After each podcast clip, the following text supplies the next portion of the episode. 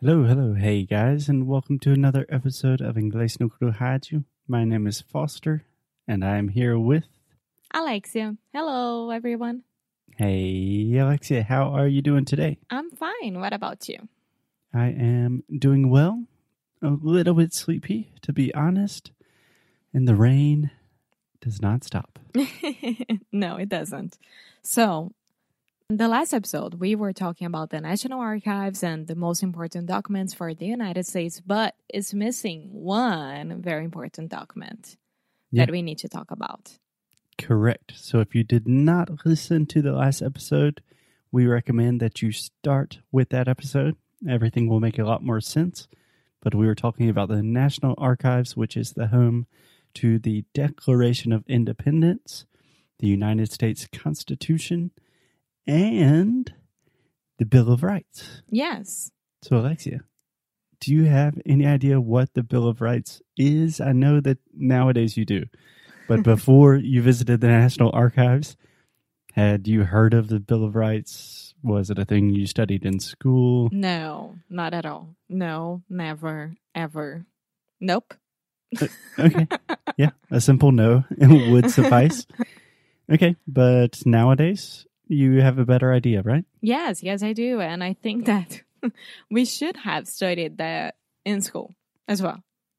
Yeah, mm, debatable. So Why? There are a lot of important things to study, and we didn't study Brazilian history. Yeah. I mean, I think it's important. So let's even well, we should have studied that if we are going to a private English school, just the way that I did. Maybe it would be interesting to study that when I was learning English as well. You were learning English at the British Council. But the United States was the colony. Yeah. So it makes sense. Maybe the British people are just trying to, you know, leave a few things out of their history books. I don't know. But Alexia, give me in simple words, how would you explain the Bill of Rights?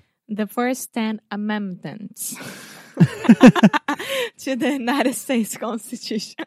Okay, I say in simple words, and Alexia tries to give me a huge word that is really difficult for her to pronounce.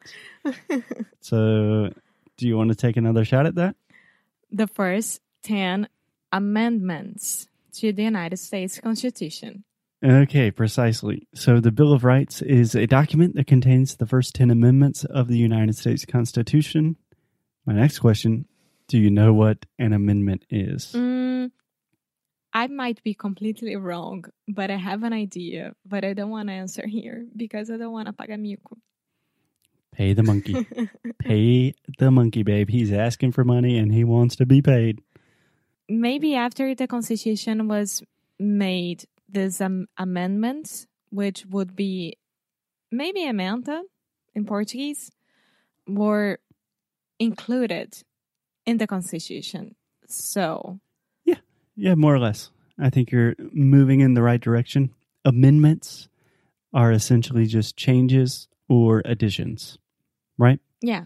So when the U.S. was creating a new country, first we had the Declaration of Independence saying, okay, Britain, we don't like you anymore. New country. Done. Second, they were thinking, okay, we need some laws and a government. U.S. Constitution, boom, done. Third, they were thinking, okay, maybe when we did the Constitution, we forgot about a couple of things. There are some really important things we probably need to include. And that's why they created the Bill of Rights, which include 10 very important amendments to the United States Constitution. Things like the First Amendment, which includes the freedom of speech, expression, the freedom to petition, the freedom to assemble, and the freedom of religion.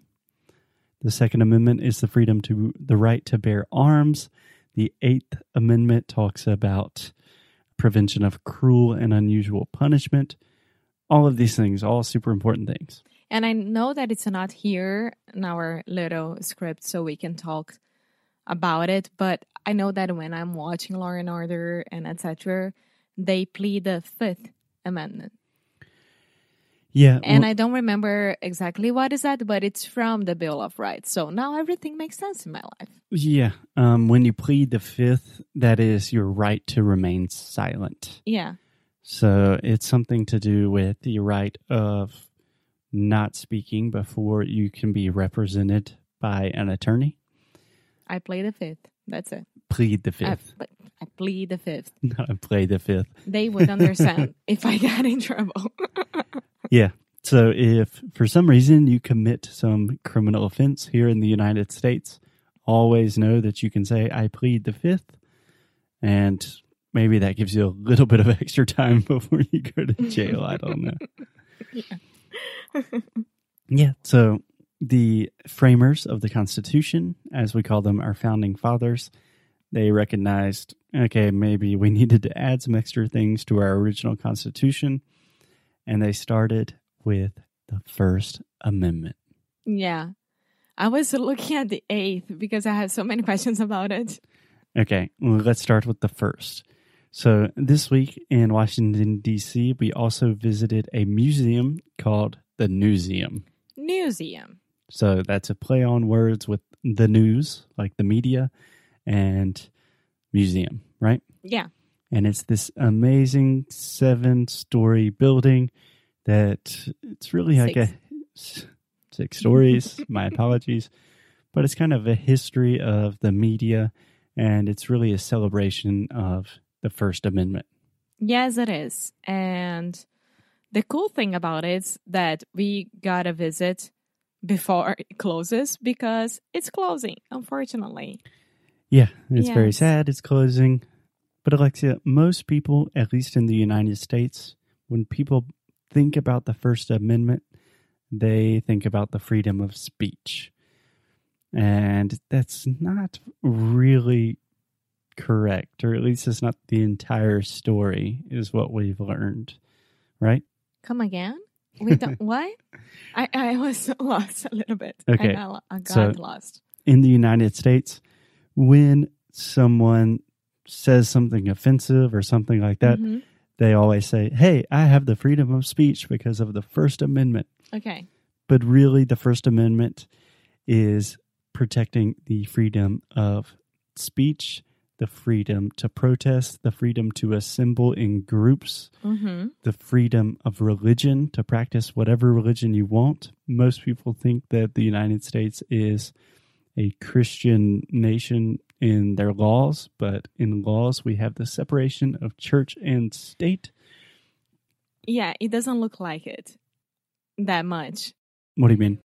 When you see the politicians on TV and when the president is saying his last words when he's when he's becoming a president, they always put God in the middle of it and Oh yeah, when they take the oath of office, you have to swear on the Bible when you are doing your um uh, your swearing in ceremony when they make you president. yeah.